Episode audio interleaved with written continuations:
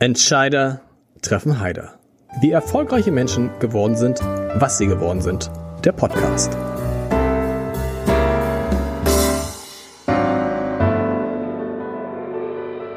Herzlich willkommen. Mein Name ist Lars Heider und heute soll es in diesem Podcast um die alte Geschichte, vielleicht sogar den alten Traum von dem Auszubildenden gehen, der es in dem Unternehmen indem er seine Ausbildung, in, der, in dem er gelernt hat, am Ende bis zum Vorstandsvorsitzenden schafft. Das ist nicht vielen vergönnt. vergönnt. Stefan Liesegang ist das gelungen. Er hat es bei der Sparda Bank vom Auszubildenden bis zum Vorstandschef geschafft und ist jetzt 41. Ist das eigentlich schnell oder ist das langsam? Und was soll jetzt eigentlich noch kommen? Und was sagen die, die ihn noch als Azubi gekannt haben und ihn jetzt als Chef erleben. Darüber wollen wir jetzt sprechen in der nächsten Dreiviertelstunde, lieber Herr Liesegang. Und ich kenne Journalisten, die als Volo bereits ihren Mitvolontieren, also in der Ausbildung gesagt haben, wartet mal ab, eines Tages bin ich euer Chefredakteur. War das bei Ihnen auch so als Azubi? Ähm, es, es geht das Gerücht drum, dass ich das als Azubi gesagt haben soll und ähm, es soll der Satz gefallen sein, irgendwann bin ich hier mal Vorstand und wenn das soweit ist, dann verändere ich eine ganze Menge. Ich muss ganz ehrlich sagen, ich kann mich da tatsächlich nicht dran erinnern, aber dadurch, dass das Ganze mehr als einmal und von einer Person gesagt wurde, kann der Wahrheitsgehalt steigen. Sie können sich nicht dran erinnern und Sie wollten ja eigentlich gar nicht, ursprünglich wollten Sie gar nicht Chef einer Bank werden, sondern Chefdirektor auch, aber Direktor eines Hotels. Ja, richtig. Ich wollte tatsächlich nie in die Bank gehen oder ich hatte mit Bank auch wenig am Hut. Und ähm, als Kind wollte ich immer Hotelmanager werden. Das fanden alle Leute immer faszinierend, wenn andere Kinder noch gesagt haben, dass sie Polizist, Feuerwehrmann oder vielleicht den Beruf des Vaters wählen wollten. Und ich hatte so eine tolle, tolle Serie gesehen im ZDF und da war so ein herzlicher Hotelmanager und er wurde vom Personal und vom, gerade vom Gast geliebt. Und ich dachte, das finde ich toll, das möchte ich auch mal rein. Mir übrigens auch so, dass ich auch immer gehofft hatte, einmal Hotelmanager zu sein, weil das so, so eine schöne Welt ist, in der man arbeiten kann. Übrigens, ähm, äh, unge ungewöhnliche Wünsche als Kind. Ich hatte neulich den Chef von Porsche Hamburg da, der im Alter von acht Jahren in der dritten Klasse seinen Mitschülern gesagt hat, dass er eines Tages Chef von Mercedes-Benz werden werde. Nicht Chef von Mercedes-Benz geworden, sondern von, äh, von Porsche. Aber dieses Hotel und dieses Gefühl, man muss, man kennt seine Mitarbeiter gut, man macht das mit Herz und Seele. Das geht auch bei einer Bank oder geht das bei einer Bank nicht? Doch, das geht, das geht auch bei einer äh, Bank. Das muss man tatsächlich sagen, ähm, weil der Kunde bei bei uns äh, auch im Mittelpunkt steht und am Ende des Tages ist ähm, da viel Ähnlichkeit dran. Es geht, äh, im Hotel geht es ja ausschließlich eigentlich auch um den Gast und bei uns in der Bank auch ausschließlich um den Kunden. Und in der Größe, in der wir sind und wenn man, Sie haben das so schön anmoderiert, dort auch mal gelernt hat, dann kennt man auch eine ganze Menge Leute, sodass man tatsächlich auch mit vielen Menschen aus der Vergangenheit noch zu tun hat und am Ende des Tages ein Strahlen vom Kunden eigentlich immer noch das beste Lob ist, was man für uns selber bekommen kann. Und so ein bisschen Ähnlichkeit und Parallelen sind da. Es geht. Haben Sie Kunden, die Sie noch ihrer, aus Ihrer Zeit als Azubi kennen, die jetzt zu Ihnen kommen und sagen, Stefan, Mensch, aus dir ist ja was geworden, aber über die Strafzinsen müssen wir noch mal reden. Absolut. Also nicht nur einer. es ist äh, tatsächlich so, dass ich ähm, den einen oder anderen ähm, Kunden tatsächlich von früher kenne, aber eher immer aus der Sicht äh, der, der Kunden. ist ganz selten, dass das mal matcht und ich kriege ab und an ähm, Briefe, wo man mir schreibt und sagt, ähm, können Sie, kannst du dich noch dran erinnern, wie wir 2002 das und das mal gemacht haben? Und dann dämmert es manchmal bei mir und äh, manchmal ist es auch so, dass ich für mich sage, Mensch, oh, ich kann mich überhaupt nicht dran erinnern. Und gerade wenn dieses Thema Strafzinsen aber kommt, mhm. ähm, dann wurden alle immer von mir gut beraten früher und alle kannten mich und wir sind die besten Freunde gewesen und ich muss unbedingt was dafür tun, dass das nicht bezahlt werden muss. Also das ist auch so eine ganz neue Erkenntnis, die ich dazu gewonnen habe. Sie müssen mal erzählen, wie das damals war, weil Sie haben sich dann ja entschieden, in eine Bank zu gehen. Doch, Sie wollten als Kind in ein Hotel, in einem Hotel arbeiten, dann wollten Sie eigentlich Jura machen. Und dann doch Bank. Warum? Weil Bank sowas ist, wo man sagt, da, da kann nichts schiefgehen. Dachte man zumindest damals, da kann nichts schiefgehen. Warum sind Sie dann doch, haben Sie sich doch für eine Banklehre entschieden?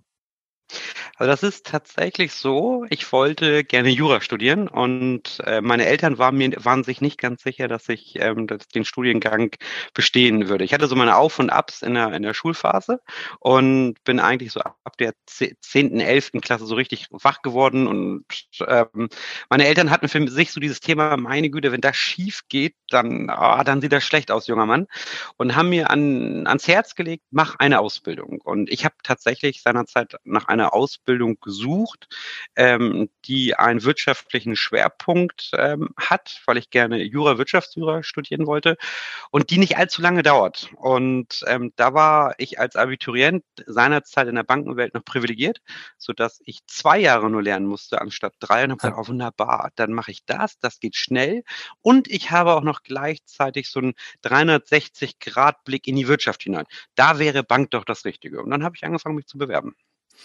Sie haben es gesagt mit dem Auf und Ab in der Schule. Das müssen wir ein bisschen vertiefen, weil Sie haben tatsächlich, sind in der achten Klasse von der, vom Gymnasium auf die, auf die Realschule gegangen, weil Sie auf dem Gymnasium die Klasse sonst hätten wiederholen müssen. Soweit richtig? Genau richtig. Soweit richtig? Ja, absolut und, richtig. Und, und, und, sind dann, und das finde ich interessant, sind dann in der zehnten auf dasselbe Gymnasium wieder zurückgewechselt. Ab, ja, erst genau, es war in der elften Klasse. In der elften, Entschuldigung. Mhm. Ich war, Genau, also es war tatsächlich so, dass ich die achte Klasse äh, hätte wiederholen müssen und ich hatte zwei Fünfen im Zeugnis. Es stand tatsächlich zwischen zweimal vier minus oder zweimal fünf und die Lehrer Lehrerkonferenz hat zweimal fünf gegeben und wollte so ein Signal setzen, der Mann muss jetzt sich mal konzentrieren und spielt oder seine Möglichkeiten oder was auch immer. Und meine Eltern. Das ist aber ein ähm, hartes Signal, ne? Ich meine, man hätte ja auch sagen können, ja, Junge, mach absolut, aber, ja. absolut absolut die schlimmsten Sommerferien meines Lebens, das muss ich tatsächlich sagen, weil ich sehr gehadert habe mit äh, mir selber, mit meinen Eltern natürlich in der Zeit auch. Und wir probiert haben, einen Weg zu finden, aus diesem Schlamassel rauszukommen und ähm, am Ende des Tages uns gemeinsam dazu entschieden haben, die, die Schulform zu wechseln, dass ich dieses Jahr nicht ähm, wiederholen wollte und auf die Realschule gehen wollte. Und das war echt eine Schmach für mich, weil ich dann dort saß, dann in die neunte Klasse kam, ein ganz neues Umfeld hatte und für mich immer so gedacht hatte, Mensch Stefan, das kann doch nicht angehen. Wie kannst du denn zwei Fünfen ernten in zwei Hauptfächern? Über welche, ähm, Fächer, über welche Fächer reden wir? Welche Fächer waren das? Das war Mathe und Englisch. Okay. Und also auch noch gravierend. Und dann haben wir, ähm, dann habe ich überlegt, mit mir meiner Mitschülern geguckt, das gibt's doch gar nicht. Die können doch nicht so viel schlauer sein als du. Wo ist der Unterschied? Und dann hatte ich für mich gemerkt, okay, die üben irgendwie für so eine Arbeit und du machst das nicht. Mhm. Vielleicht solltest du damit mal beginnen. Und dann habe ich tatsächlich in der neunten und zehnten Klasse ähm, Vollgas gegeben und habe ähm, auf einem etwas niedrigen Niveau, wie es auf der Realschule dann war, ähm, meistens Einsen und Zweien geschrieben und bin dann zu der Schule wieder hingegangen, wo sie mich aussortiert haben, gesagt, so, ich habe hier meinen erweiterten Realschulabschluss, damals war das noch so, ich möchte gerne wieder in diese Klasse, wo sie mich mal aussortiert haben. Und dann kam ein leichtes mhm, mhm und gemacht, getan und dann war ich da. Und dann hatte ich natürlich auch den Ehrgeiz entwickelt zu sagen, so jetzt möchte ich hier auch gerne bleiben und habe zwei Jahre Stoff nachgeholt. Das war tatsächlich, das waren die nächsten Sommerferien, die wirklich sportlich waren. Und habe dort mein Abitur gemacht. Auf dem Gymnasium Hittfeld in Niedersachsen. Das war seinerzeit das eines der schwersten ähm, mhm. äh, äh, ja, Gymnasien in Niedersachsen. Ja, und dadurch kam es dann, dass meine Eltern so für sich die, diese Sorge hatten, dass ich vielleicht einen Rückfall kriege und mein Studium Jura nicht ganz bestehen werde. Warum haben Sie es nicht so gemacht wie viele andere, die am, am Rande Hamburgs lebten? Ich kenne das, weil ich aus, aus Harburg komme. Da sind viele aus dem, aus dem Gymnasium Hittfeld einfach dann in Sinsdorf zur Schule gegangen am Gymnasium dort und siehe da, aus den Fünfen wurden Dreien, aus den Vieren wurden Zweien, aus den Dreien wurden Einsen und die machen richtig gute Abschlüsse. Absolut, war eine, eine lange eine Option, gerade in den besagten Sommerferien und ähm, das dann zu tun. Und für uns war die Herausforderung, das weiß ich, ich wollte es damals gerne machen, weil auch ich ursprünglich aus Harburg komme, dann nach Niedersachsen gezogen bin und ähm, auch ein bekanntes Umfeld dann in, in, in Harburg hatte, die auf den Gymnasien waren, Friedrich-Ebert-Gymnasium und Lessing-Gymnasium, wo man tatsächlich ähm, so ein bisschen das Sommermärchen war bei mir im Kopf, oh, wenn ich dahin gehen könnte, ich kenne da Leute, ich kann dann meine Zensuren auch verbessern. Es lag damals ausschließlich an dem Wohnsitz. Wir hatten keine Möglichkeit, uns in, in Harburg anzumelden, sodass die Schulen mich nicht genommen haben. Das war tatsächlich der Grund. Das war so ein bürokratischer Akt, der es mir nicht möglich gemacht hat, auf die Schule zu wechseln. Ja, man staunte damals auch immer, wie viele Schüler aus Niedersachsen plötzlich doch in Hamburg wohnten, die natürlich gar nicht in Hamburg wohnten, sondern irgendwo nur gemeldet waren. Sie waren ehrlich. Wenn Sie jetzt zurückblicken, sind Sie den Lehrerinnen und Lehrern, die damals Ihnen statt zwei vier Minusen zwei fünf gegeben haben, im Nachhinein dankbar? Verstehen Sie das, was die gemacht haben? Ärgern Sie sich immer noch über die? Welche Rolle spielt diese, dieser Moment in Ihrem Leben? Also das ist für mich ein, ein ganz entscheidender Moment gewesen, der jetzt im Nachhinein gut gelaufen ist, aber auch aus meiner Sicht hätte wirklich schief gehen können. Und ähm, ich bin nach wie vor der Überzeugung, dass ich die beiden Fünfe nicht verdient hatte, weil die Not, der Notenspiegel war glatt zwischen drei und vier und man mir mündlich äh, einmal eine sechs gegeben hat, weil ich äh, seinerzeit einmal meine Meinung gesagt habe, äh, die nicht jedem so geschmeckt hat. Das war seinerzeit der Englischlehrer, der auf dem einem berühmten Elternsprechtag meinen Eltern etwas erzählt hat, was überhaupt nicht den Tatsachen entsprach und sich irgendwie wahrscheinlich verwechselt hat. Und das habe ich dem ganz klipp und klar gesagt. Und ab da war ja, das war seinerzeit anstatt nicht so ganz State of the Art. Und ähm, es war eine lange Lehrerkonferenz. Das war der Direktor, der seinerzeit noch bei uns angerufen hat und der selbst probiert hat, diese beiden Lehrer umzustimmen. Also eine Dankbarkeit empfinde ich nicht. Ich habe, das ist ein Moment im Leben, das war eine 50-50 Chance. Das hätte auch in eine andere Richtung gehen können. Und ich empfinde es immer noch als ungerecht und ähm, würde das heutzutage genauso wieder so sagen und auch so machen. Aber wären Sie heute da, wo Sie sind, wenn es diesen Moment nicht gegeben hätte? Also wenn da klar war, jetzt musst du richtig Gas geben, jetzt musst du alles geben. Auch so mit diesem Gefühl, ich komme zurück und den, den zeige ich. Das ist ja oft so, das erzählen in diesem Podcast viele Menschen, dass es schon oft so einen Moment gibt, eine, eine Person, zwei Personen, denen man es dann zeigen will und dass man deswegen auch den Weg macht, den man macht. Das kann, das kann durchaus sein. Ähm, ich glaube, dass auch, dass das tatsächlich ein Wendepunkt bei mir selber war und auch noch ein, Ehrgeiz auch noch mal ausgelöst hat. Ich bin einfach der Meinung, dass die Art und Weise, wie man ähm, ganz schnell mal aus einem System rausfliegen kann, aber auch mit einem hohen Risiko verbunden mhm. ist. Mhm. Und ähm, ich habe durchaus, ich war nicht der Einzige, der die Schulform gewechselt hat. Und es ist aus vielen, vielen wirklich guten, guten Schülern und guten Menschen auch, die tatsächlich nicht richtig die Kurve bekommen haben und die tatsächlich ganz anders gelandet sind, als sie es vielleicht hätten haben können. Und das empfinde ich tatsächlich als sehr, sehr schwierig und auch als Gratwanderung. Bei mir war es, ja, ich habe den Turnaround geschafft, aber was wäre gewesen, Monat krank, auf die Arbeit nicht vorbereitet, kein erweiterter Realschulabschluss, dann wäre das nicht möglich gewesen. Also ich, es war hart damals, das muss man wirklich mal zu sagen und auch zugeben. Sind Sie dadurch ehrgeiziger geworden? Hm, ich würde sagen, ich habe den, den Sinn des Lebens und eher verstanden. Ich war vorher schon mal sehr ehrgeizig, aber im falschen Thema. Ich war, ich war sportlich sehr engagiert und ähm, ich habe für mich den Ehrgeiz gepackt, das System zu verstehen und äh, mich probiert, ähm, mein Ehrgeiz in, in ein System reinzupacken. Also ich habe meinen Freigeist so ein bisschen zurückgezogen und habe den Ehrgeiz gepackt, okay, du willst das System verstehen, wie, wie funktioniert ähm, ein Lehrer, was will der von dir wissen, was ist der Sinn einer Klausur, das war der Hauptehrgeiz, der sich dadurch entwickelt hat. Und gesagt, das kann nicht angehen. Es ist erstaunlich übrigens, wie viele Menschen, Frauen und Männer in diesem Podcast sind, das muss man irgendwann auch mal thematisieren, die an der Schule gescheitert sind, aber heute Entscheider sind. Also vielleicht ist das doch nochmal so ein, so ein Push, den es gibt. Sie müssen jetzt mal erklären, dann gab es die Idee, was mit Bank zu machen. Und dann haben ihnen die Eltern auch gesagt, geh zur Sparda. Wenn man in Hamburg, im Umfeld von Hamburg groß wird, dann liegt natürlich eigentlich nahe, dass man sagt, geh zur Haspa. Absolut. Da hatte ich mich auch beworben und hatte eine Zusage. Okay. Ich hatte mich, ich, ich weiß es noch genau, ich hatte mich bei, ich bin zum, zum Arbeitsamt damals gegangen, ich glaube, das war das Berufsinformationszentrum genau. und habe mir meine Liste geben lassen von Banken, die überhaupt ausbilden und habe einfach querbeet meine Bewerbungsunterlagen geschrieben und da waren die namhaften dabei, da waren äh, die Deutsche Bank, die Haspa, die Volks- und Raiffeisenbank, alles dabei und ich hatte das große Glück, auch fast überall genommen zu werden und hm. unter anderem bei der, bei der Haspa auch. Und auch bei der Sparda Bank und wollte gar nicht zur Sparda Bank. Ich sagte, Mensch, ich gehe zur Haspa, genauso wie Sie es eben gesagt hatten. Und dann sagte mein Vater zu mir, nein, er würde mir die Sparda Bank empfehlen. Die ist aufstrebend, die ist gut und die entwickelt sich und das ist doch irre und guck dir die doch mal genauer an. Und dann sagte ich, oh meine Güte, jetzt wird's aber bald haarig hier. Erst eine Ausbildung machen müssen, dann auch noch mitentscheiden wollen, wohin. Und dann gesagt, gut, dem gebe ich den ganzen mal eine Chance und ähm, habe dann mein, das war damals noch so Tests und sowas, die man da machen, habe das dann alles gemacht und habe gedacht, oh Gott, oh Gott, oh Gott. Aber nun gut. Und dann habe ich mich mal ein bisschen belesen darüber und habe gesagt, okay, warum denn nicht? Dann sagen wir den anderen ab und sagen denen fest zu und äh, so ist es dann tatsächlich gekommen. Ich hatte die gar nicht auf dem Schirm. Ich kannte die Bank damals, ehrlich gesagt, nur aus, aus Erzählung. Heute werden Sie, wenn Sie bei der Haspa, äh, kann man bei der Haspa einen ähnlichen Weg gehen? Ja, klar.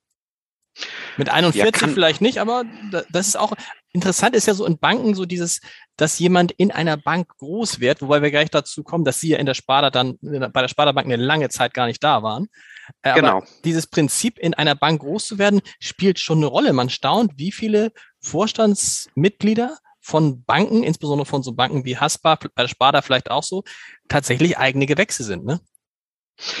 Ja, es ist definitiv möglich. Es ist aber auch, ein, umso größer das Unternehmen ist, umso, umso äh, schwieriger ist es in Anführungsstrichen auch. Aber ich habe auch beim, beim, kommen wir ja gleich zu, beim wirklich großen Unternehmen gearbeitet. Am Ende des Tages ist es immer eine Philosophie, die das Unternehmen auch tragen möchte, dass sie sagt, okay, wenn, wenn wir jemanden dabei haben wollen, der, den, der das Unternehmen kennt. Und ich glaube, dass das für eine Unternehmung immer ganz gut ist, wenn jemand in der Spitze oder in einer Führungs-, äh, hohen Führungsposition arbeitet, der all das kennt. Ich bin zum Beispiel ähm, sehr positiv überrascht gewesen, dass die Deutsche Bank diesen Schritt auch mal gewählt hat und mit Christian Sewing jemanden genommen hat, der selbst am Schalter gestanden hat, in der Filiale gearbeitet hat und nicht einfach einen Investmentbanker aus dem Ausland dahingesetzt hat und eine ganz andere Kultur ähm, verspürt. Und ich glaube, das kann jemand vielleicht so eine Kultur, die für so eine Unternehmung sehr, sehr wichtig ist, anders nochmal verkörpern, wenn er selbst das erlebt hat und gemacht hat und einen positiven Weg dort beschritten hat. Muss man ja sagen, wenn, wenn Sie sagen, Sie kennen die Sparda Bank gut, wenn ich jetzt richtig geguckt habe, waren Sie zwei Jahre da zur, zur Ausbildung und sind dann nach, danach gleich weggegangen. Das heißt, genau. so toll kann es bei der Sparda dann nicht gewesen sein oder waren die anderen Angebote besser? Die anderen Angebote waren deutlich besser. Ich hatte ja, wie gesagt, vor, auch gar nicht lang zu bleiben. Und ähm, ich hatte wollte dann ähm, gerne ja Jura studieren und das war auch alles. Äh, ah, okay, das, das war das war das war der, der Deal war, die Eltern sagen, du machst eine Ausbildung, aber danach kannst du studieren, dann hast du eine genau. Sache sicher. Okay. Genau, das war der Deal. Das mhm. war der Deal, dass man äh, eine Basis hat und ähm, die Basis äh, wollte ich mir dann noch erarbeiten und habe das auch von Anfang an so kommuniziert und habe gesagt, gut, ich starte hier und dann gucken wir einfach mal weiter. Und ähm, habe das dann so kommuniziert und dann hatte ich, ähm, ich weiß es noch wie heute, eine Art Übernahmegespräch äh, hieß das damals und habe dann mit den Regionalleitern ähm, gesprochen und die haben mir eine sehr gute Perspektive im Service in der Filiale ähm, Poppenbüttel angeboten, dass ich dort anfangen könnte mit einem unbefristeten Vertrag und habe denen gesagt, dass das hm, super ist, aber dass das erstmal noch nicht ganz mein Weg ist, weil ich gerne noch einen akademischen Weg wählen wollte. Und ähm, dann kamen die von sich aus und sagten, Mensch, ja, das ähm, haben wir schon gehört, das haben sie immer transparent gemacht. Wir haben dort jemanden, der Kooperationspartner, der findet sie auch ganz gut. Ähm, und ob ich mit dem mal sprechen möchte. Und dachte, ja, sprechen kann man immer. Und dann habe ich mir das mal angehört und dadurch kam der Wechsel dann quasi auch zustande. Das wurde aus der Bank mit rausgeleitet. So, Schweb Bausparkasse, Schwäbisch, Schweb Bausparkasse Schwäbisch Hall. Das ist für einen Hamburger schwer, was schwer auszusprechen. Definitiv, war es für mich auch. Aber das ist, das heißt, aber da, da, da gab es dann immer noch Verbindungen zur Sparda-Bank, aber an sich waren sie ein gutes Jahrzehnt raus. Absolut, sogar länger, ich würde sagen 12, 13 Jahre war ich raus und hatte immer eine gute Verbindung noch zur, zur, zur Sparda-Bank, weil die Bausparkasse hat ähm, die gesamte Baufinanzierung und Vertriebseinheiten für viele Volks- und Raiffeisenbanken abgebildet, nahezu alle und auch für die Sparda-Banken. Und ich hatte zum Schluss, hatte ich fast alle Sparda-Banken bei mir in der Betreuung zum Thema Baufinanzierung und Bausparen und was es dort alles für Produkte gab. Und so hatte ich immer ein rudimentäres ähm, Verhältnis zu den einzelnen Sparda-Banken und ein sehr gutes Verhältnis natürlich zu meiner Ausbildungsbank, wo ich dann die ein oder anderen handelnden Person Persönlichkeiten noch kannte. Und wenn man an bestimmten Meetings sich mal getroffen hat, ausgetauscht hat, so kam, ist die Verbindung immer, immer geblieben. Aber Sie sind nicht weggegangen mit dem Hintergedanken, eines Tages wiederzukommen. Absolut nicht, überhaupt nicht. Ich war, für mich war das ähm, eine ganz tolle Zeit, eine ganz tolle Ausbildung.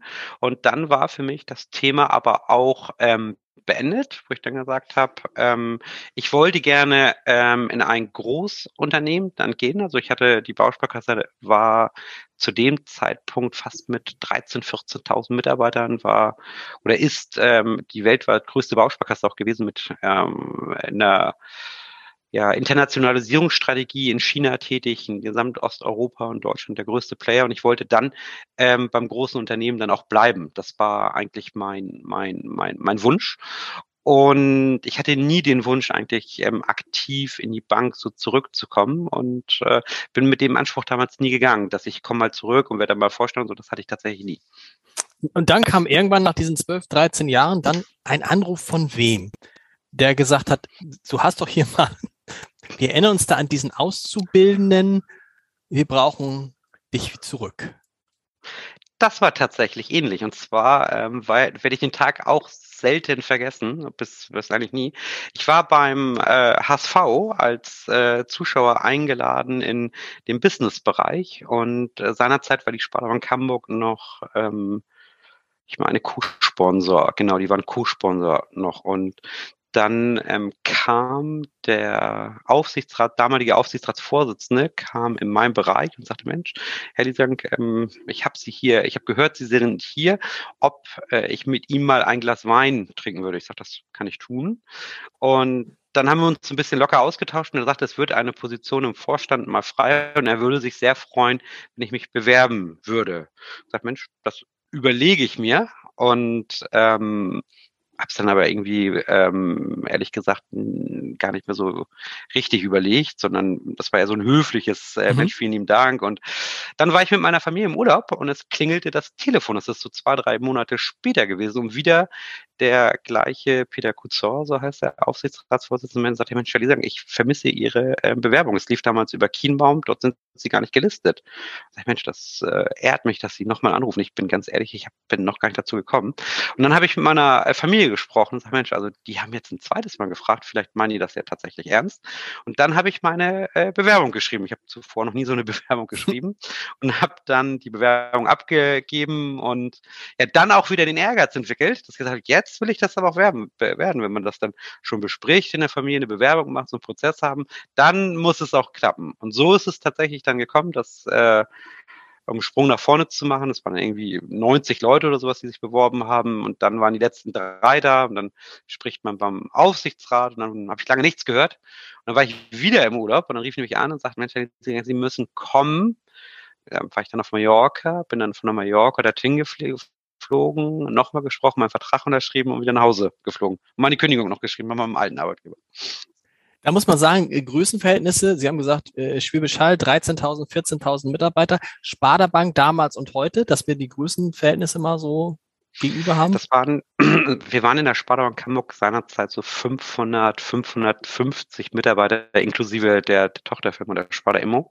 Und das waren ähm, Welten dazwischen. Mhm. Das war wirklich ein, ein, Großkonzern und dann einmal eine ähm, regionale Bank, auch wenn wir als Sparda Bank seinerzeit die, die größte Genossenschaftsbank in Norddeutschland waren, sind das Riesenunterschiede in der Größe gewesen. Was hat Sie dann gereizt?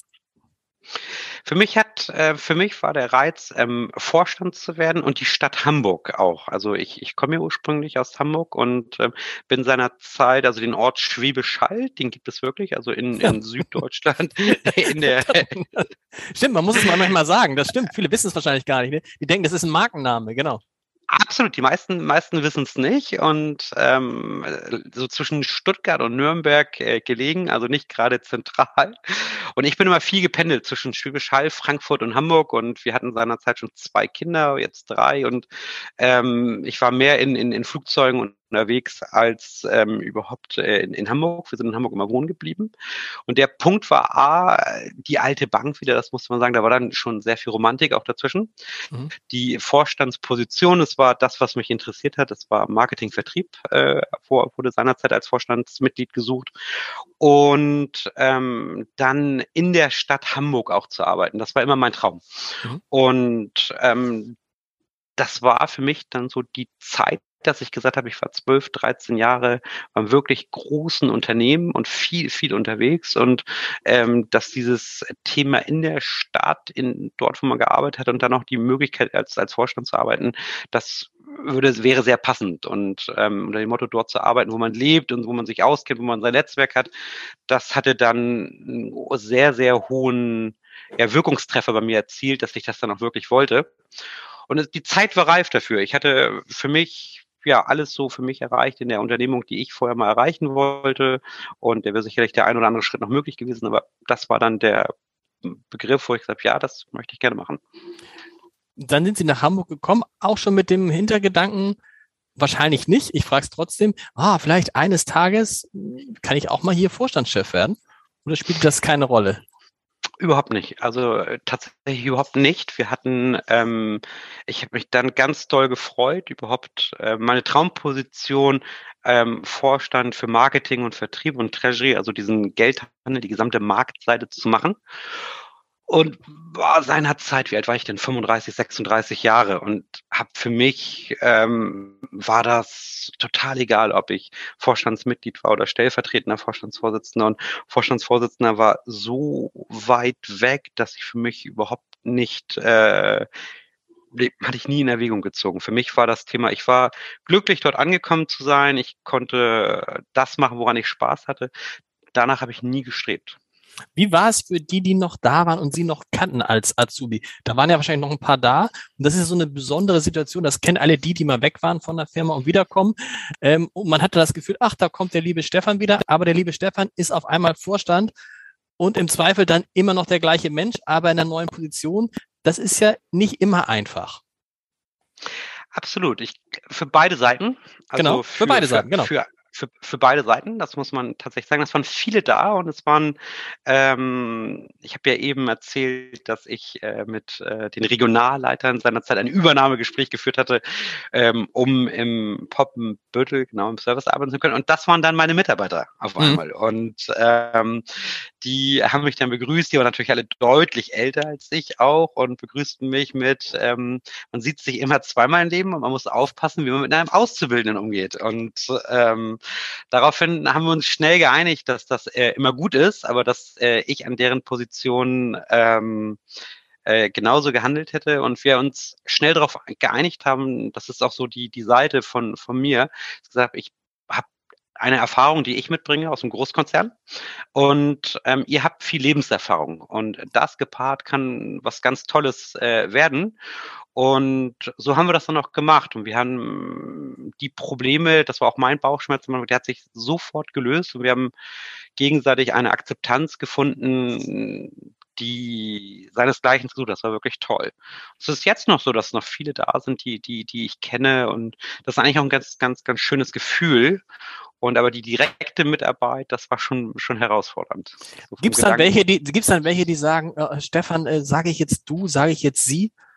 Ja. Die plötzlich wieder ins Sitzen verfallen und dann, was ja. haben sie dann gemacht? Haben gesagt, Leute, ich bin, ich bin in und bleibe Stefan.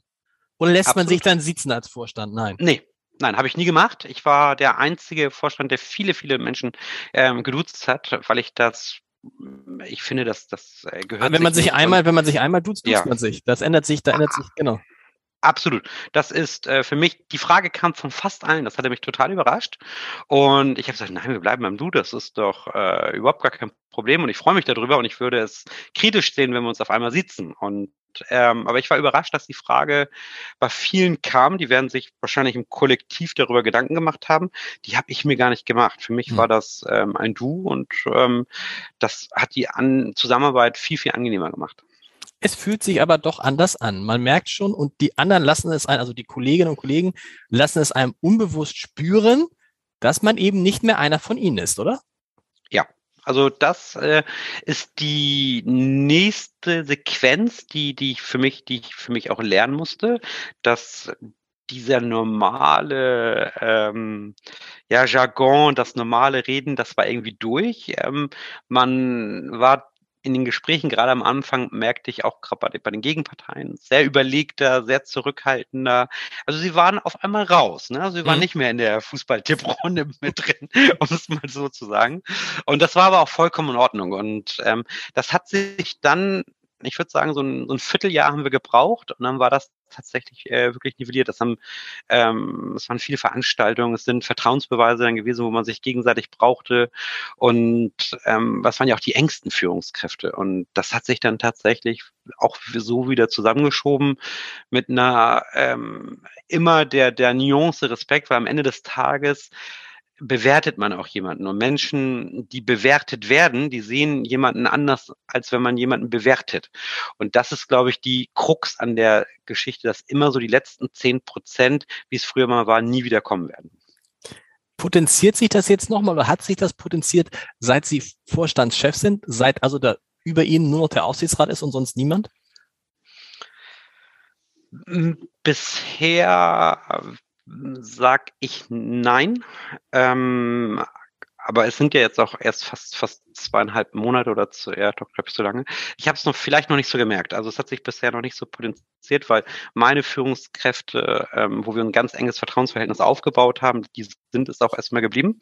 Und die neuen, die ich dazu bekommen habe, da sind die die Aufschläge noch nicht so oft gewesen, als dass man ähm, das schon abmessen kann. Mein Gefühl ist, dass sich da vielleicht noch ein bisschen was verändert, aber dass es erstmal im Grunde genommen gleich bleiben wird. Ist das Alter ein Problem? Matthias Döpfner, der Vorstandsvorsitzende von Axel Springer, der das, glaube ich, mit Mitte 30 geworden ist, hat dann bei seiner Vorstellungsrunde damals in allen äh, Redaktionen, Verlagen gesagt, ich kann nichts für mein Alter. Sie können auch nichts für ihr Alter, aber 41 ist halt für einen Vorstandschef schon noch jung. Oder täuscht das? Nein, also es ist definitiv so, dass man, man, man merkt es so ein bisschen an den äh, Altvorständen, die im Ruhestand sind und ähm, eine Gratulations-SMS oder WhatsApp geschickt haben und dann reingeschrieben haben, du bist jetzt der, was war das, jüngste Vorstandsvorsitzende ever oder irgend sowas. Da wird einem das so ein bisschen bewusst. Aktiv hat mich noch keiner gefragt. Ich erschrecke mich eher selber, immer wenn ich in der Zeitung lese, Stefan, sagen 41. Gefühlt bin ich doch immer noch 29. Ich denke, wo ist denn die, die Zeit hin? Wer, wieso schreibt denn da 41 hin? Ähm, es ist jung, aber es, ich hatte eher die, die, die Thematik, wenn Sie mit, mit 35 in den Vorstand insgesamt reingehen. Und dann haben Sie das sechs, sieben Jahre schon gemacht. Das Alter hat bisher noch keiner reduziert, aber ich bin immer gut damit gefahren bei wirklich wesentlich älteren Mitarbeitern, dass ich äh, mich hinten angestellt habe beim Thema Lebenserfahrung, gesagt habe, das könnt ihr viel besser und auch mal aktiv nach Rat gefragt habe, wie seht ihr das denn aus? Ihr habt das doch viel öfter schon durch und und und. Und wenn man nicht der Allwissende ist, sondern den Älteren mitnimmt, dann matcht sich das, glaube ich, ganz gut. Ähm, Sie sind jetzt dort, wo sie immer hin wollten. Sie haben die Sparda Bank der Hasper vorgezogen. Sie wollten zu dieser äh, Bank unbedingt hin und jetzt sind sie da der Chef, der Vorstandsvorsitzende. Das heißt, da kann jetzt eigentlich beruflich alles erreicht. Da kommt, da kann jetzt eigentlich gar nichts mehr kommen ja, jetzt müssen wir das mit Leben ja erstmal ausfüllen. Ne? Jetzt ist ja erreicht, ist ja, jetzt müssen wir in herausfordernden Zeiten, wir sind da jetzt erstmal angekommen, das, das stimmt, aber wenn man das nie so als Ziel hatte, so wie ich, ähm, dann hat man, äh, ich habe für mich nicht dieses Gefühl, alles erreicht zu haben. Für mich geht es jetzt wirklich darum, dass wir das, was wir jetzt haben, was die ähm, Vor Vorstände und Aufsichtsräte gut aufgebaut haben, auch wirklich weiterzuführen und ähm, wenn man dann irgendwann geht und sagt, das ist in tollen Fahrwasser und die nächsten Generationen können wirklich gut vernünftig arbeiten und alle Mitarbeiter sind in Lohn und Brot, ich glaube, dann kann ich sagen, erreicht. Jetzt ist erstmal so eine Position gekommen, die vom Himmel gefallen ist, aber noch nicht mit Leben gefüllt ist. Und das muss jetzt ausgefüllt werden und dann, dann sagen wir mal, alles erreicht. Aber aktuell ist ein Titel auf der Visitenkarte. Was ich, was ich sagen wollte damit ist, ist das ein, ein, ein, ein Job, den Sie sich vorstellen können, die nächsten 20 Jahre zu machen? Aktuell. Wieder, ja. also, glaub, tatsächlich, ja.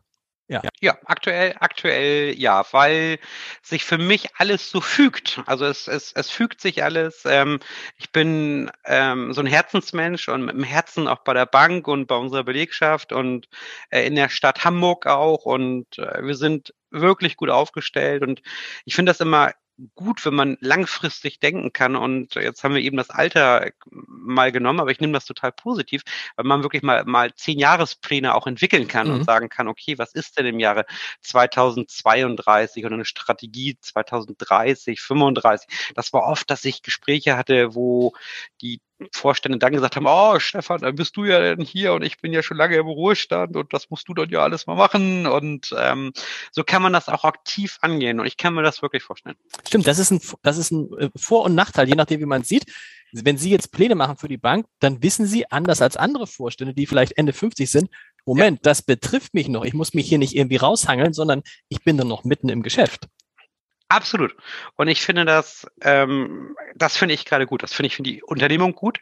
Und ähm, ich finde es aber auch für mich gut, dass das, was sie planen, dass sie das auch miterleben können. Und das ist das Erste, was ich so, so merke, ist ein ganz anderer Spirit, der auch drin ist bei Mitarbeitern, ähm, als wenn eine Planung gemacht wird und man ganz genau weiß, ähm, der Alte, der das gerade mal unterschreibt, der hat da eh bald nichts damit zu tun. Und ähm, das ist eine tolle, tolle Geschichte. Und das muss ich sagen, das hat auch was mit Verantwortung übernehmen und mal wirklich in die Zukunft auch, auch blicken und gucken und äh, das auch leben. Und das ver verleiht einen aus meiner Sicht auch äh, viel Authentizität, weil ihre Mitarbeiter wissen, okay, der muss das selber durchleben. Hm. Also der macht das nicht und ist schon weg und grüßt dann aus beim Strandkorb, sondern das muss er selbst durchmachen. Und deswegen, ich kann mir das vorstellen, 20 Jahre. Wäre schön. Wie, wie, wie groß ist der Schritt vom Vorstand zum Vorstandschef? Wie groß ist der Unterschied?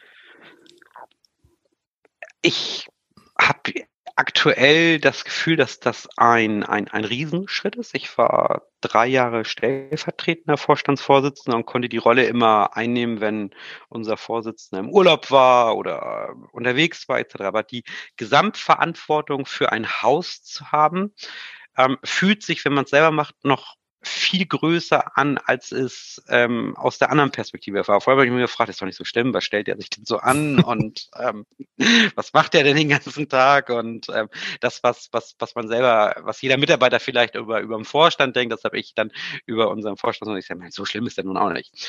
Und der Schritt ist durchaus äh, wirklich, weil viele Augen auf einen gerichtet sind und die Gesamtverantwortung in alle Ressourcen zu haben, der Schritt ist, ist wirklich da. Das äh, politische, das, das mediale auch. Und ähm, ich glaube, dass ich in diesen Schritt auch reinwachsen muss, muss Gott sei Dank diese Stellvertreterrolle auch drei Jahre hatte. Ähm, ich behaupte, der Schritt ist riesig. Ich merke es komischerweise auch an, an so Gratulationen, dass in der Außenwahrnehmung das auch nochmal ein anderes Bild ist als normales Vorstandsmitglied, weil da, ich habe viel mehr Gratulationen zum Vorstandsvorsitz bekommen, die ich gar nicht haben wollte, ähm, hm. als zum Vorstand, wo ich dachte, meine Güte, ich bin doch jetzt Vorstand, wieso gratuliert denn keiner? Wo bleiben die denn alle? Und zum Vorstandsvorsitz kam sehr, sehr viel. Und das hatte mich tatsächlich gewundert. Das heißt, die Wahrnehmung muss auch nochmal eine andere sein. Äh, alle, die Sie gut kennen, sagen, äh, der Stefan Liesegang ist ein extrem lustiger, humorvoller Mensch. Einige, mit denen ich gesprochen habe, haben gesagt, eigentlich ist er viel zu lustig für eine Bank, weil ja irgendwie, man sagt ja nicht umsonst, bei der, beim Geld hört der Spaß auf. Müssen Sie jetzt ernster werden oder wissen Sie, dass dieser Versuch, wenn Sie es versuchen würden, sowieso scheitern würde? Das würde komplett scheitern. Ähm, ich bin immer gut damit gefahren, das sagt man mir nach, das äh, wird oft gesagt, Stefan, du passt gar nicht in der Bank, also du wärst auch gut irgendwo in der Werbebranche oder wo auch immer ähm, platziert. Aber ähm, das heißt ja nicht, dass man nicht das Wissen hat oder nicht die Ernsthaftigkeit hat. Und ähm, ich glaube, dieses Thema Verstellen und künstlich äh, so einen äh, patriarchischen Führungsstil einzuführen, das, das bin nicht ich. Und ähm, ich habe immer das Gefühl, wenn man A über sich selber lachen kann und B ähm, die Dinge mit einer gewissen Leichtigkeit auch angehen kann, ohne die, die, den notwendigen Ernst dabei zu verlieren, dann geht man die Dinge auch anders an und, und man hat ja trotzdem sein, sein profundes Wissen, was dahinter steht. Und ich behaupte, dass das kulturell auch immer mehr kommen wird, dass dieser altgediente Patriarch ähm, auch in der Bank bald ausgedient hat. Und die Bank ist ja nicht mehr die Bank. Selbst bei der Haspa sind die Krawatten abgelegt worden. Selbst bei der Haspa hat Harald Vogelsang, der Vorstandssprecher, allen Mitarbeitern das Du angeboten. Äh, also da tut sich ja auch sehr viel. Das wird bei der ja. Sparda Bank nicht anders sein. Absolut. Also wir sind, äh, wir sind ähm, auch krawattenlos. Und jetzt, äh, ich war der Jüngste, der, der, der am meisten an seiner Krawatte festgehalten hat. Ich denke, das kann, kann doch nicht angehen. Wir können doch hier nicht ohne Krawatten rumlaufen. Und mittlerweile kann ich mir gar nicht mehr vorstellen, eine Krawatte äh, noch anzuziehen. Und ähm, die Du-Kultur haben wir bei uns ähm, noch nicht ganz drin. Ähm, also jeder Vorstand hat so seine, seine, seine ähm, Leute, die er mal duzt oder auch nicht. Aber es gibt noch keine Du-Kultur bei uns. Und das hat aber was damit zu tun, das müssen sie auch leben. Und in der Konstellation, in der wir früher waren, wäre das nicht authentisch gewesen. Mhm. Das wäre, wir haben jetzt eine Chance dazu, das äh, hinzubekommen. Das wäre früher nicht möglich gewesen, weil wir ein anderes Führungsleitbild, andere äh, Führungspersönlichkeiten da waren. Und das hätte nicht gepasst. Und ich äh, empfand das immer als sehr positiv, wie Herr Vogelsang das gemacht hat. Ähm, das, was ich aus der Zeitung oder auch von, von ihm selber oder der Hasper mitbekommen habe, ähm, war sehr fortschrittlich und nach vorne gerichtet. Beim Thema Krawatten habe ich mir immer die Frage gestellt, am Ende des Tages macht man auf locker, aber die Geschäftszahlen müssen dann doch immer irgendwie passen. Und inwieweit ist die Krawatte eher ein Hindernis oder äh, ein Booster, um etwas positiv zu bewirken für die Geschäftsentwicklung. Und ich glaube, dass das aktuell ein Trend ist, der wird vielleicht in drei, vier Jahren sich auch wieder ändern, aber da darf das am Ende des Tages nicht dran scheitern oder auch nicht nach vorne gehen. Ne? Sie sagen, manchmal muss der Manager Entscheidungen treffen, die der Mensch, Liesegang, nicht getroffen hätte. Das fand ich einen sehr ehrlichen Satz ich frage mich, muss das tatsächlich so sein? Muss also, müssen manchmal Entscheidungen getroffen werden, die, die Ihnen eigentlich als persönlich leid tun, aber für das Unternehmen, aber gegen den, gegen das, was der Mensch Liesegang möchte?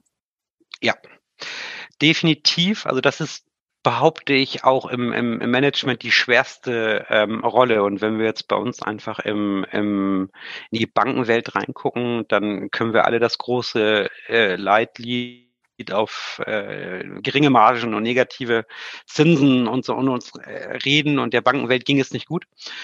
Und am Ende des Tages ist es so, ich will es mit einem Beispiel belegen. Wir haben ähm, viele, viele äh, Mitarbeiterinnen und Mitarbeiter, die ähm, in Ruhestand gegangen sind, die in der Filiale ganz wichtige ähm, Pfeiler waren, nicht nach, nachbesetzt. Und wenn ähm, Mitarbeiterinnen und Mitarbeiter in der Filiale sagen, Mensch, oh, ich habe so viel zu tun und ähm, ich brauche dringend ähm, Unterstützung, dann ist der Manager, der sagt, es, es geht aktuell finanziell nicht. Es macht keinen Sinn, weil auch eine, eine Änderung beim, im Kundenverhalten da ist und der Mensch würde gerne helfen, weil man die mhm. auch kennt und sagt, na klar, würde ich dir jemanden dazu. Aber es geht aktuell nicht. Und das sind dann tatsächlich harte Entscheidungen, wo ähm, die ein Mensch, wenn er das Geld hätte, anders gemacht hätte.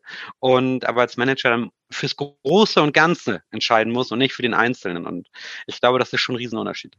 Wir müssen zum Ende, wo wir so langsam auf die Schlussschleife kommen, müssen wir nochmal über eine Situation sprechen, die natürlich viele Bankkunden beschäftigt und auch ärgert, nämlich das Gefühl, dass die Banken eigentlich unser Geld gar nicht mehr wollen im Moment, sondern äh, wenn, wann immer man mal ein bisschen Geld zur Seite legt, kommt jede Bank, äh, da sind sie nicht, sind sie nicht die einzigen, sondern ja, das ist eigentlich eine, leg es an oder du musst Strafzinsen zahlen auf Bewahrungsgeld, was wie auch immer man das nennt. Ähm, das ist schon auch für sie eine schwierige Situation, ne? dass eigentlich sozusagen das, wofür, wofür es dieses Modell gibt, nämlich Geld verleihen und aufbewahren, dass das an einer Stelle hinkt, das Modell.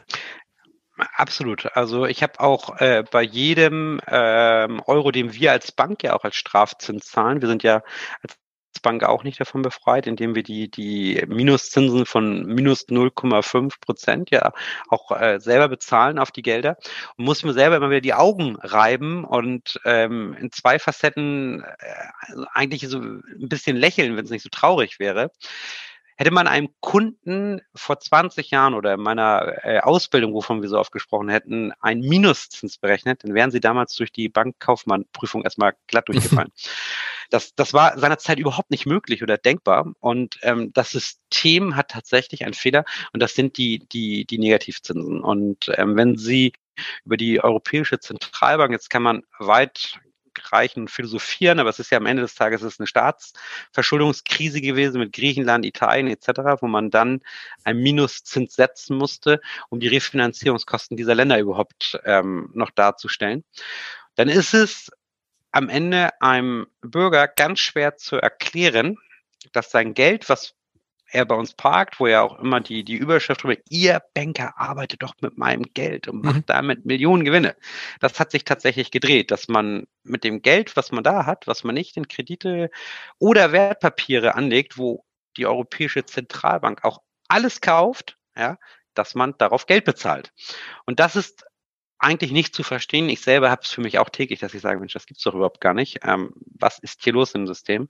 Wir kämpfen auf politischer Ebene dagegen und ähm, aber ich kann nur sagen, das System ist aktuell verrückt und wir hoffen, dass sich das bald ändert. Weil Sie kommen dann in die seltsame Situation, dass Sie sich über wahrscheinlich über Kunden, die bei Ihnen 100.000 Euro auf dem Konto liegen haben, Tagesgeldkonto, und plötzlich sagen, ich nehme das Geld weg. Da freuen Sie sich drüber, weil wirtschaftlich gesehen macht Sie dadurch bessere Ergebnisse weil sie eben nicht die Negativzinsen zahlen müssen. Das kann man so sehen, ist ähm, aber aus meiner Sicht immer der, der, der letzte Weg. Also wir trauern um jeden Kunden, den wir über diesen Weg verlieren. Das müssen wir ähm, ganz klar dazu sagen. Manchmal ist es nicht anders möglich. Es sind dann eher so die, die, die groß, also die, die, der, der, der kleine Sparer, der soll eher geschützt werden vor den großen institutionellen Kunden. Mhm. Und ähm, wenn jetzt als Beispiel ein Fonds auf einmal überlegt, über Nacht 20 Millionen bei uns ähm, anzulegen und damit alle anderen Kunden bestraft, dann ist, ist das schlecht. Wenn der jetzt sagen würde, auf Wiedersehen, wir blocken ab, die schmeißen wir aktiv dann raus und sagen, es funktioniert einfach nicht, um den Sparer zu schützen. Also wir probieren tatsächlich alles, um das Beispiel, was ähm, Sie eben genannt haben, zu vermeiden. Wenn jemand aber nur kommt, keine Bankverbindung mit uns hat und 100.000 Euro einfach parkt, weil er bei den anderen Banken schon die Freigrenzen ähm, belegt hat, dann ist es ein negatives Geschäft und wir freuen uns, wenn er dann gehen würde. Hm, wobei man ja nie weiß, was aus dem Kunden mal wird. Ne?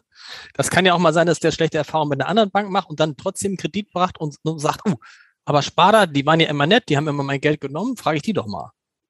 Absolut. Bei uns hat jeder Kunde kriegt ein persönliches Gespräch, ob über Videoberatung oder äh, persönlich oder am Telefon, wie auch immer. Je, jeglicher, kan jeglicher Kanal wird genutzt. Und man probiert in den Dialog mit dem Kunden einzutreten. Und wenn der ähm, Berater das Gefühl hat, dass, dass, dass das lohnt sich, dass ein echtes Interesse an einer, an einer Bankverbindung da, äh, dann ist der herzlich gerne bei uns mhm. willkommen. Und wir freuen uns wirklich über jeden potenten Neukunden, der auch das Geld mitbringt, was man mit dem alles in der Anlage machen kann. Vollkommen richtig. Wie viele Kunden hat die Sparda-Bank aktuell? Ähm, zwischen 280 und 300.000 Kunden. Jetzt wird man sagen, wieso weiß der nicht äh, 20.000 Kunden? Ganz das genau, eine ganze, was ist da los? Ganze Menge. Es hat äh, damit zu tun, dass wir ähm, einmal die Girokonten zählen und dann haben wir einmal noch die Gesamtbankverbindung. Und ähm, zum Jahresende haben wir das letztes Jahr das Rechenzentrum gewechselt, die auch nochmal ein paar andere Konten zählen, sodass wir circa 200, sagen wir, machen wir die Mitte, 290.000 Kunden haben. Und Mitarbeiter? Wir haben aktuell haben wir circa 400 Mitarbeiter und 50 Mitarbeiter bei unserer Tochter der Sparda. Und wird es bei Ihnen eigentlich auch so sein, in, im, im, Bankenwesen redet man im Moment noch davon, dass zu oft Stellen abgebaut werden müssen, aber auch Sie werden wahrscheinlich die Entwicklung haben, dass in den nächsten Jahren überproportional viele Menschen in den Ruhestand gehen.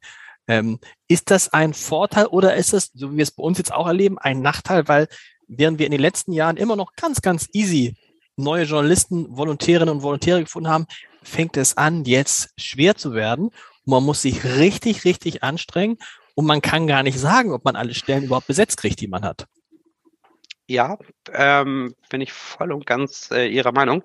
Wir haben tatsächlich die, die, die letzten sechs Jahre eher damit verbracht, ähm, Positionen, die äh, quasi fluktuiert sind über, über einen Wechsel oder einen Eintritt in den Ruhestand, uns dreimal zu überlegen, muss diese Position nachbesetzt werden ja, oder nicht. Genau. Mhm.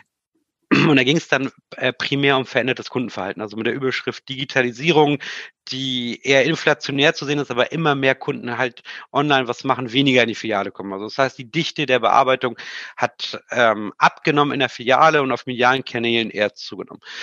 Ist es jetzt mittlerweile so, dass wir einen, ähm, einen Boden gefunden haben, wo wir jetzt ähm, auch dabei sind und den hart umkämpften Markt ähm, auch äh, spüren, ähm, wenn wir als Beispiel Beraterinnen und Berater für das Private Banking haben wollen oder wir brauchen auch mal, weil wir eigene Immobilien kaufen, einen Architekten, ist das unheimlich schwer, an diese Menschen zu kommen.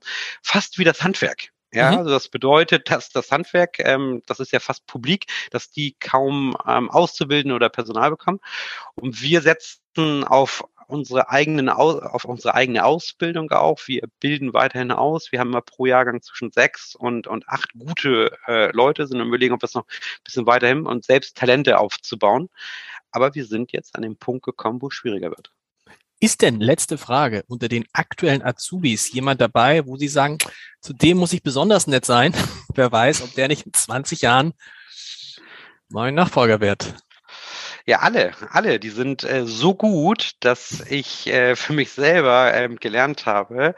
Man sieht sich ja immer zweimal im Leben und ähm, das ist ja unser wichtigstes Gut, unsere, unsere Talente.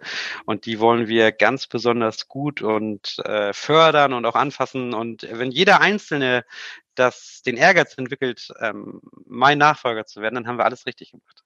Deswegen bin ich ganz besonders weg. Das ist ein schönes Schlusswort. Vielen Dank. Herr Haider, vielen lieben Dank an Sie, dass Sie das möglich gemacht haben. Dankeschön. Sehr, sehr gern.